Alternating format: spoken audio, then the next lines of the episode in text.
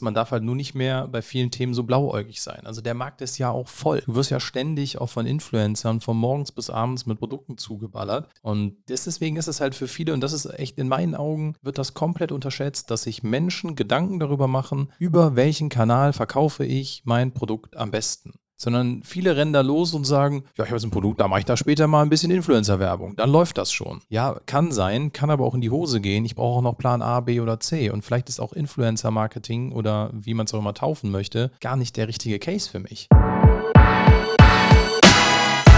Gründerbrüder. Dein Podcast für Gründerinnen, Unternehmerinnen und vor allem alle, die es einmal werden wollen. Hallo und herzlich willkommen zu einer neuen Folge Gründerbrüder Podcast. Hallo zusammen, danke, dass ihr wieder zuhört und euch das antut, was wir hier alle paar Wochen zum Besten geben. Heute sind wir wieder alleine. So ist es. Und da stelle ich mir die Frage, Christoph, warum tun wir uns das alles immer wieder an? Berechtigte Frage, die stelle ich mir auch immer dann, wenn es stressig wird.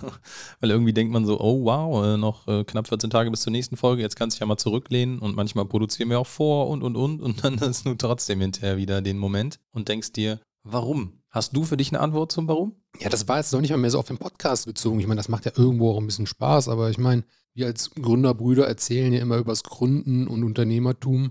Und manchmal stelle ich mir die Frage, warum das Ganze? Warum nicht einfach festangestellt, irgendwo hin, einen Job machen?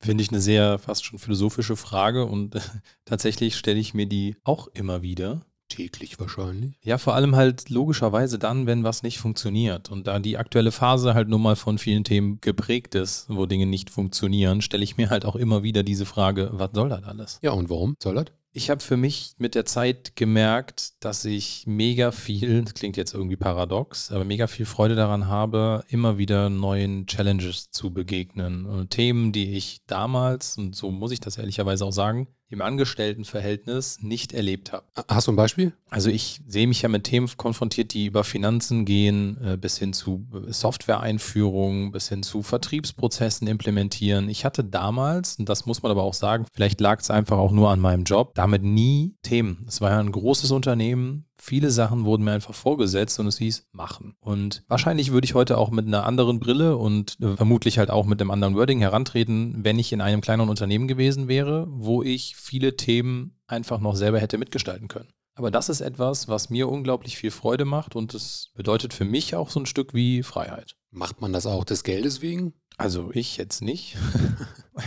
äh, tatsächlich, ich meine, das ist ja kein großes Geheimnis. Äh, die wenigsten Gründer äh, stehen sich zu Beginn finanziell besser. Ja, aber ich meine, ich meine, wenn du die ganze Instagram-Werbung mal anguckst und von den ganzen Marketern und die, die, ganzen Poser, die dann mit ihrem Lambo vorfahren und jetzt sagen, hier, ich verkaufe dir noch einen Kurs. Also es wird ja einem den ganzen Tag irgendwie suggeriert, dass man, wenn man selbstständig ist und irgendein Unternehmen gründet, das Ding fliegt und sich am nächsten Tag einen Porsche kaufen kann. Ja, da gebe ich 100% recht. Also das ist ja wirklich so, gerade wenn du in dieser Meta-Target-Group bist für solche Themen, dann ist ja nur die Frage, wer hat noch keinen Kurs und wer ist noch nicht reich. Ich bin der festen Überzeugung, dass das aber nicht für jeden nach außen so aussieht, dass es A auch viele überhaupt nicht interessiert. Ich bin aber auch der Meinung, dass viele das natürlich halt nur wegen des Geldes machen oder aber auch wegen dem nächsten großen Faktor Freiheit. Das ist bei mir halt auch dieser Punkt, diese Freiheit und zu einfach mal zu testen, zu gucken, zu machen, der, der eigene Boss zu sein, ich glaube, das trifft es ganz gut. Ich meine, grundsätzlich macht man natürlich auch keinen Hehl darum. Man wünscht sich ja schon, dass man später auch davon leben kann ne? und nicht ständig nur zubuttert. Ja, sonst sollte man sich über das Konzept Gedanken machen. Richtig. Und außerdem kommt irgendwann auch das Finanzamt und fragt, was machst du da? Ist ja nicht Liebhaberei. Oder ein Hobby. Genau. Und dann ist nämlich auch vorbei damit. Mhm. Naja, also trotzdem, wie gehst du damit um, wenn du viele Themen hast, die dich richtig, richtig nerven?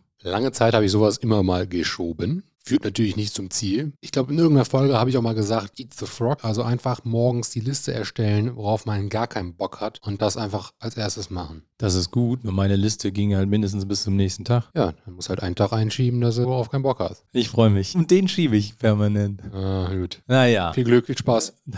Danke. Ich glaube, das Konzept müssen wir noch ein bisschen überarbeiten. Ja, wir, wir arbeiten dran. Schauen wir mal, wo es endet. Aber darum geht es ja heute gar nicht. Wir haben das Thema und ich glaube, es ist eines der wichtigsten Themen überhaupt überhaupt eines Unternehmens? Wir haben heute das Thema Sales bzw. Vertrieb. Richtig. Ich denke, bei vielen ist es so, ohne Vertrieb des Produktes, der Dienstleistung kann man das Ganze auch wieder einstellen. Ja, absolut. Ich meine, ich kann das geilste Produkt haben, solange es nicht verkauft wird und keiner Sales macht, dann bringt das auch nichts, wenn es hier rumsteht und verstaubt. Das ist wahr. Auf der anderen Seite gibt es auch wenig Themen, die gleichzeitig aber auch so, so viele Fragezeichen, zumindest für mich damals, mit sich bringen. Und äh, Teaser vorweg, ich glaube, äh, wir haben da bei Smarbu damals echt alles erstmal falsch gemacht. Das ist ein Thema, das macht erstmal jeder falsch, denke ich. Oder viele. Ja, zumindest, genau richtig, zumindest die, die das auch zum ersten Mal angehen. Absolut. Und außerdem gab es damals für mich nicht so einen geilen Podcast. Nee, hätte es den damals schon gegeben, dann hätten wir uns sehr, sehr viel Geld gespart. So. Und deswegen durchleuchten wir heute mal so ein bisschen die Punkte, welche Salesarten es überhaupt mal gibt, was man da machen kann, wie ich meine Produkte vielleicht am besten price oder was sonst auch für nette Tools gibt, die mich dabei unterstützen.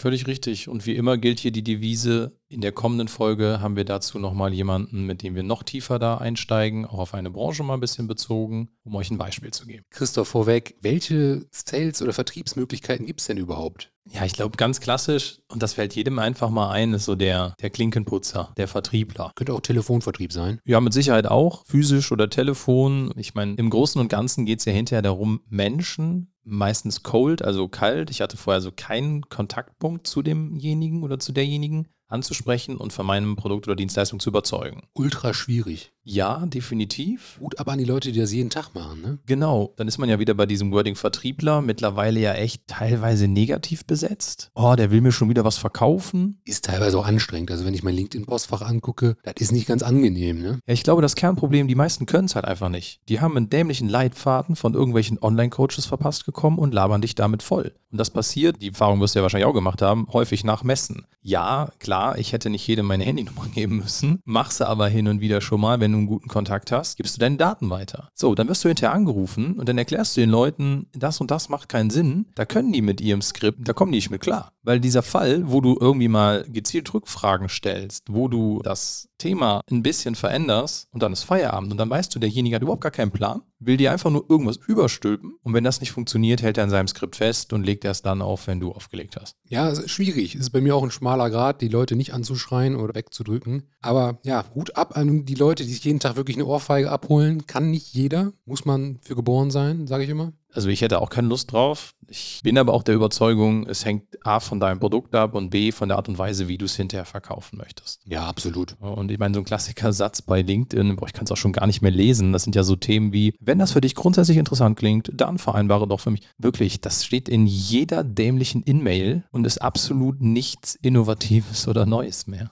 Ich weiß nicht, wie viele Leute darauf reagieren, dafür bin ich auch nicht der Vertriebsprofi.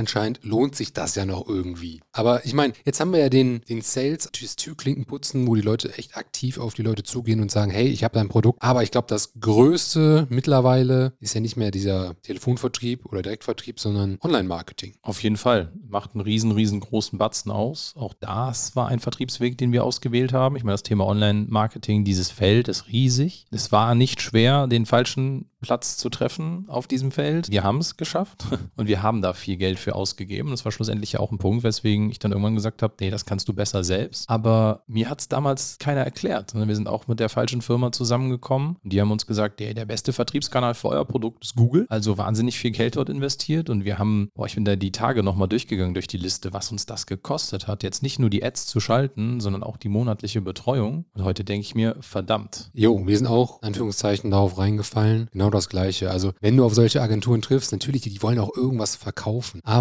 die können ja immer alles sagen, was gut und schlecht ist und wo, wo die Reise dann hingehen soll und warum das andere wieder besser ist. Warum man jetzt lieber doch Google schalten sollte, von wegen Push- und Pull-Marketing. Und du musst halt erstmal Pull haben, aber die Leute dann suchen das ja. Und wenn die es suchen, dann haben die ja schon ein Kaufinteresse. Besser als bei Meta, die Werbeanzeigen da den Leuten vorzupushen. Alles schwierig. Genau, also es gibt für viele Themen kein richtig und kein falsch. Die Frage ist halt immer nur, passt es zu dir selbst und passt es zu deinem Produkt?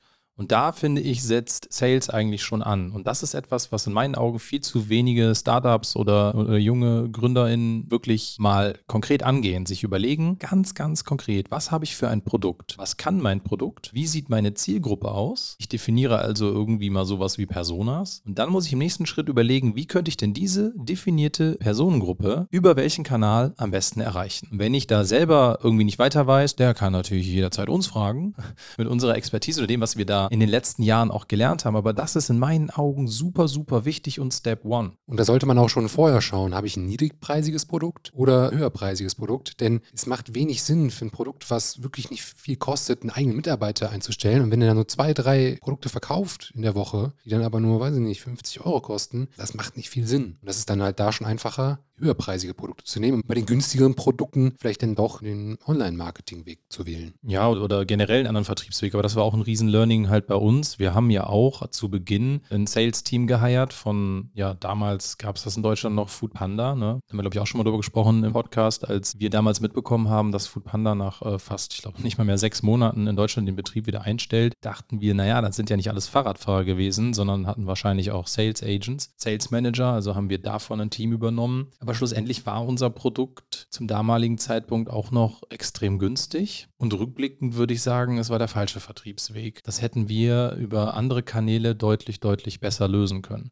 Und was viele auch nicht so auf dem Schirm haben, ist, ein Sales Cycle bei B2C ist anders als bei B2B. Das heißt, während du mit dem einen oder anderen Produkt im B2C-Bereich sicherlich einen schnellen Abschluss findest, gerade im E-Commerce, hast du den Weg von ich pitche mein Produkt bei einem Unternehmen bis zum Abschluss im B2B-Bereich teilweise ja Wochen oder gar Monate vergangen, je nachdem, wie groß der Konzern ist. Das ist ja dann auch wieder was, was ich in der Cashflow-Planung zum Beispiel berücksichtigen muss, dass bis Geld fließt, unter Umständen echt mal auch Monate vergehen können und die Kosten muss ich zwischendurch auffangen. Ne? Das heißt, selbst wenn ich mir einen Vertriebler leiste, der auf meiner Payroll ist, immer dran denken, das Geld fließt vielleicht erst in ein paar Monaten und die Zeit muss ich überbrücken. Ein weiterer Kanal wäre ja auch noch klassische Network-Marketing oder Empfehlungsmarketing. Für viele ist auch sowas wie Affiliate-Marketing ein Begriff. Ja. Das kann am Anfang sehr günstig sein, weil im Prinzip muss ich ja nur meine Produkte investieren als Marketingkosten und denen sagen, ja. hey, teste es einfach. Hinten raus, wenn man einen größeren, solchen Influencer hat und denen sagt, hier eine Partnerschaft, dann muss man natürlich auch Geld zahlen.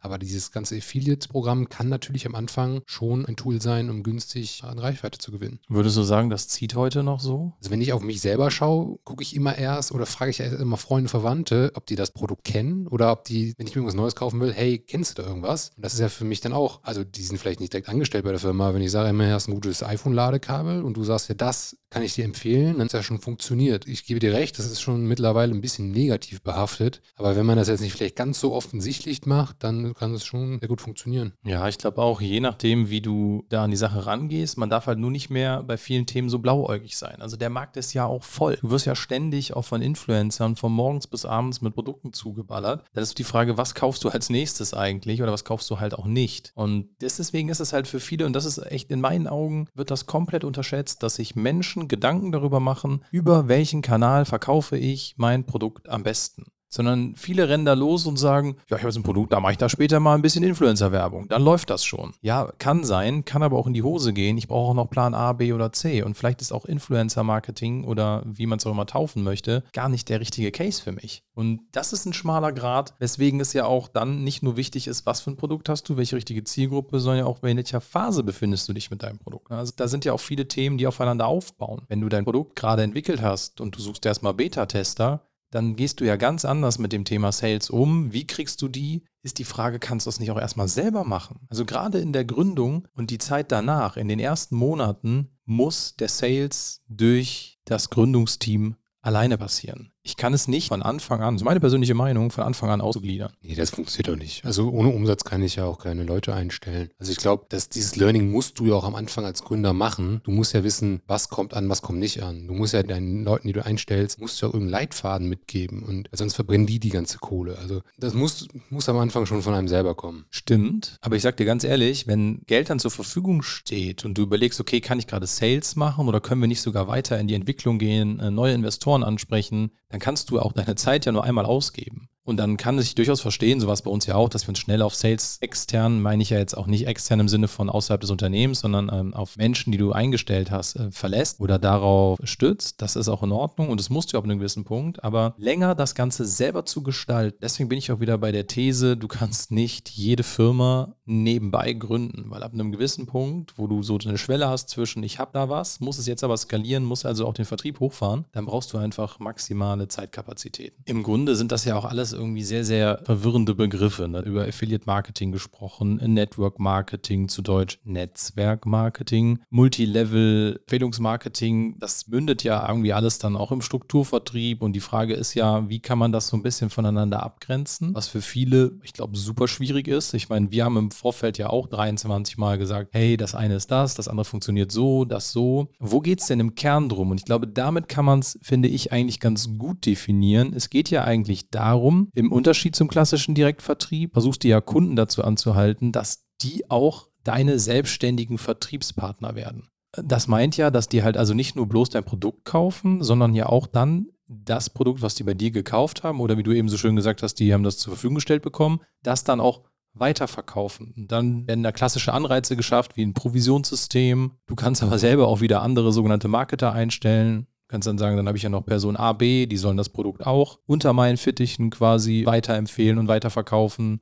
Und dann bist du bei diesen verschiedenen Ebenen. Aber eigentlich geht es ja immer darum, Provision anders zu verteilen. Und das könnte, korrigier mich, Tobi, weiß nicht, wie du das anders beschreiben würdest oder erweitert beschreiben würdest, ganz gut dieses ganze Thema irgendwie bestimmen. Ich muss jetzt nochmal betonen, dass es auch jetzt kein Affiliate-Marketing ist, sondern dieser ganze Network, Empfehlungsmarketing, Strukturvertrieb separat zu betrachten ist mit diesen Provisionen und so, weil da gibt es natürlich große Anbieter in Deutschland, was, also ich finde, das hat einen komplett faden Beigeschmack. Wenn ich weiß, okay, ich schließe jetzt hier bei dir, kaufe ich ein Produkt, dann haben danach 30 Leute wieder mitverdient. So, und ja, das ist vielleicht richtig, aber dann frage ich mich, warum gibt man das Produkt nicht in die Öffentlichkeit raus? Warum kann man das nicht einfach komplett irgendwo online kaufen? Warum kann man das jetzt nur bei dir kaufen? Klar, weil da wieder keiner mitverdienen kann. Und ich finde, sowas ist immer komisch. Glaube ich auch. Und ich denke, das macht auch nicht für jedes Produkt Sinn. Ne? Also ich meine, man hat ja auch Strukturvertriebe im Versicherungsbereich mal gesehen. Ja, aber warum ist es nur in Deutschland legal? Gucken, gucken die andere Länder, da ist das Vertriebskonzept einfach verboten. So, und warum ist das hier legal? Und das, das ist, ja, verstehe ich nicht. Aber da gibt es sogar einen großen deutschen ja, Versicherung, Vermögensverwalter, ich will ja keinen Namen nennen, der das seit Jahren macht. Ja, das ist so. Bei uns ist tatsächlich in Deutschland nur eine bestimmte Form von diesem Vertriebsweg überhaupt legal. Da bin ich ganz ehrlich, ich stecke nicht genau hinter den Paragraphen, aber grundsätzlich, das, was man ja ja immer anhaftet, ist so das Thema Schneeballsystem. Ne, manchmal glaubt oder bei vielen Strukturvertrieben ist ja genau das früher so gewesen, weswegen das letzten Endes auch illegal ist. Ich finde es halt immer schade, dass junge Leute angekarrt werden, denen dann suggeriert wird, ja, wenn du jetzt Gas gibst und verkaufst, dann kannst du das und das erreichen. Ja, im Endeffekt machen die da oben sich dann halt die Taschen voll, verdienen halt nur mit. Die Kleinen verkaufen hier und da mal was, aber im Endeffekt profitiert der nur, der über dir sitzt. Ja, genau das ist es. Und du darfst halt, und dann wird es halt auch illegal. Solange ist das aber okay, solange du halt nicht suggerierst dem Nächsten, hey, das System funktioniert, wenn du neue Leute wirbst. Also es muss auch, und das ist, glaube ich, so die Kunst dahinter, wenn du es schaffst, ein System so aufzubauen, dass auch funktioniert, wenn nicht neue Vertriebler hinzukommen weil du dann nämlich nicht hingehst und mit dem gewonnenen Geld neuer wieder alte bezahlst, sondern das theoretisch auch alleine funktionieren kann. Und dann ist es legal und dann ist es auch nicht in Deutschland als Schneeballsystem deklariert. Ich bin auf jeden Fall ein bisschen voreingenommen, aber vielleicht findet sich ja jemand hier in der Hörerschaft, der Bock auf einen Podcast hat. Ich würde das ganz gerne mal wirklich vertiefen. Bei mir machen die Nackenhaare immer eine Standing Ovation.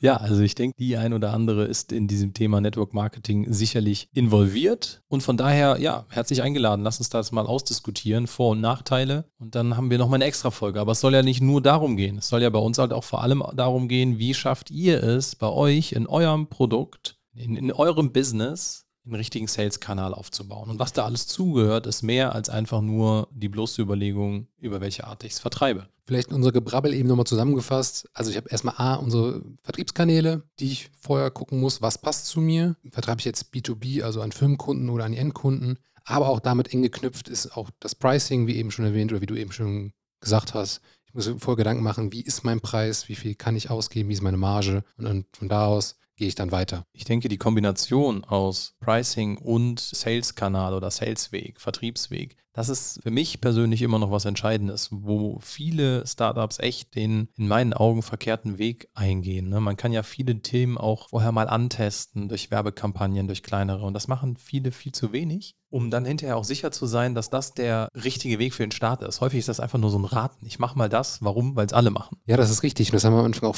komplett falsch gemacht. Wir haben super viel Geld verbrannt, weil wir haben einfach alles mal so angetestet. Und am Anfang hat auch irgendwie jeder gesagt, ey, hier äh, Meta-Ads, ein bisschen Facebook-Ads, Ads, der Laden läuft. Und dann, ja, haben wir gemacht, aber es ist, passierte einfach nichts. Weißt du, wir haben dann ein paar Ads geschaltet, ja, woran liegt's? Dann holst du dir noch mal eine Agentur und dann passiert immer noch nichts und nee, dann wirst du nervös und jetzt hast du schon so und so viel Adspend verballert. Jetzt, äh, nee, das kann nicht funktionieren, jetzt machst du doch wieder Google Ads und dann Meta, dann guckst du mal bei Pinterest und dann, nee, doch Affiliate Marketing, doch, doch Influencer. Boah, ich glaube, wenn du da nicht wirklich am Anfang eine klare Strategie hast und mit Vernunft testest, dann kann das auch wirklich sehr, sehr viel Geld verbrennen. Genau, und für viele Themen äh, hat das mit Geldverbrennen ja damit zu tun, dass man auch teilweise nicht lang genug den Atem hat. Und von den meisten Agenturen wird ja suggeriert, wenn du den und den Weg einschlägst, ist es eigentlich nur eine Frage von Stunden, bis es explodiert und dann durch die Decke geht. Ist es aber eben nicht. Ja klar, weil die, die, die die uns angesprochen haben, die können, können guten Sales. Die zeigen dir irgendwelche Fallstudien, wo die dann aus einem Euro oder eine Million gemacht haben. Da denkst du auch erstmal als Jungunternehmer, geil, das brauche ich. Funktioniert aber in der Realität ist es halt wirklich eher selten, klappt nicht. Und deswegen muss man sich extrem tief mit der Materie meines Erachtens nach selber aus kennen. Und da hast du eben vollkommen richtig gesagt, Tobi, du musst dein Produkt ja erstmal selbst vertesten, selbst im Sales, selbst im Sale verkaufen, also genau das Feedback auch abklopfen, was es da gibt und danach auch den, nicht nur Marketing ausrichten, sondern vor allem halt auch eventuell Sales-Prozesse. Was würdest du sagen, ist Offline- oder Online-Sales einfacher? Ich kann mich gerade nicht entscheiden. Ich glaube, ich bin der Überzeugung, es hängt ganz stark vom Produkt ab. Beispiel, mein Supply wäre für mich ein klassisches Online-Produkt. Ich bin der Meinung, du kriegst es halt im äh, physischen Laden gar nicht so gut vertrieben. Vor allen Dingen so Produkte, die erklärungsbedürftig sind. Genau. Ich finde, wir sollten mal ganz kurz noch ein, zum Schluss eine Passage darüber sprechen, was passiert denn jetzt? Wie kann denn ein Kunde wo gepflegt werden? Wie kriege ich überhaupt Kontaktdaten? Gute Frage. Da bin ich natürlich froh, dass du es ansprichst. Es gibt natürlich Tools und CRM-Systeme, die einen dabei wunderbar unterstützen können.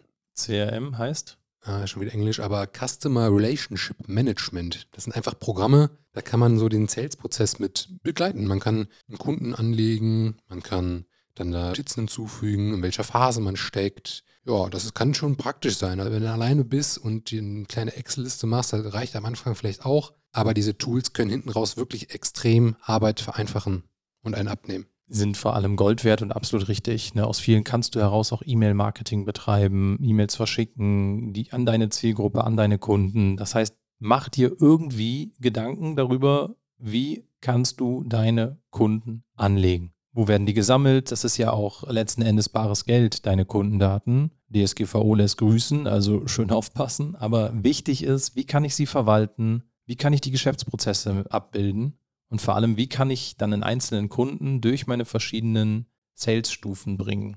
Wenn man ein Shop-System hat, so wie wir zum Beispiel in unserem Business, da ist so ein CRM-System zum Beispiel auch schon drin. Also da sind die automatisch für den Kunde bestellt, hast ja schon die ganzen Kundendaten und die kannst du hinterher auch ansprechen, das ist ganz praktisch.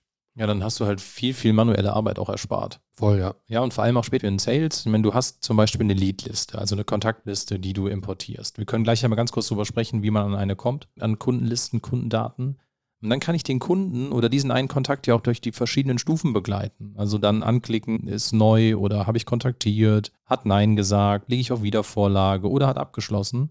Und so habe ich halt auch so eine sogenannte Deal-Pipeline. Ne? Ich heißt, ich kann also auch schon mal ungefähr Umsätze abschätzen. Selbst wenn sie jetzt nicht kommen, sondern vielleicht erst in zwei Monaten, wenn man davon ausgeht, dass ein Verkaufsprozess zwei Monate dauert, kann ich aber auch Umsätze so schon gut, naja, näherungsweise planen, was mir natürlich unglaublich hilft in der Planung meines Business. Du hast eben kurz angerissen, Kundenliste. Wie komme ich denn an so eine Kundenliste ran? Ja, ich glaube, du kannst sie natürlich ganz klassisch kaufen irgendwo. Einfach mal googeln oder? Äh, wir wurden auch schon mehrmals über LinkedIn angesprochen. Ist sowas legal? Weißt du das? Weißt ähm, du nicht. Ich weiß es nicht, nee. Ich gehe erstmal davon aus, wenn du irgendwo im Kleingedruckten gesagt hast, ja, als Kunde, dann ist dein Kontakt schneller auf einer Liste, als du gucken kannst.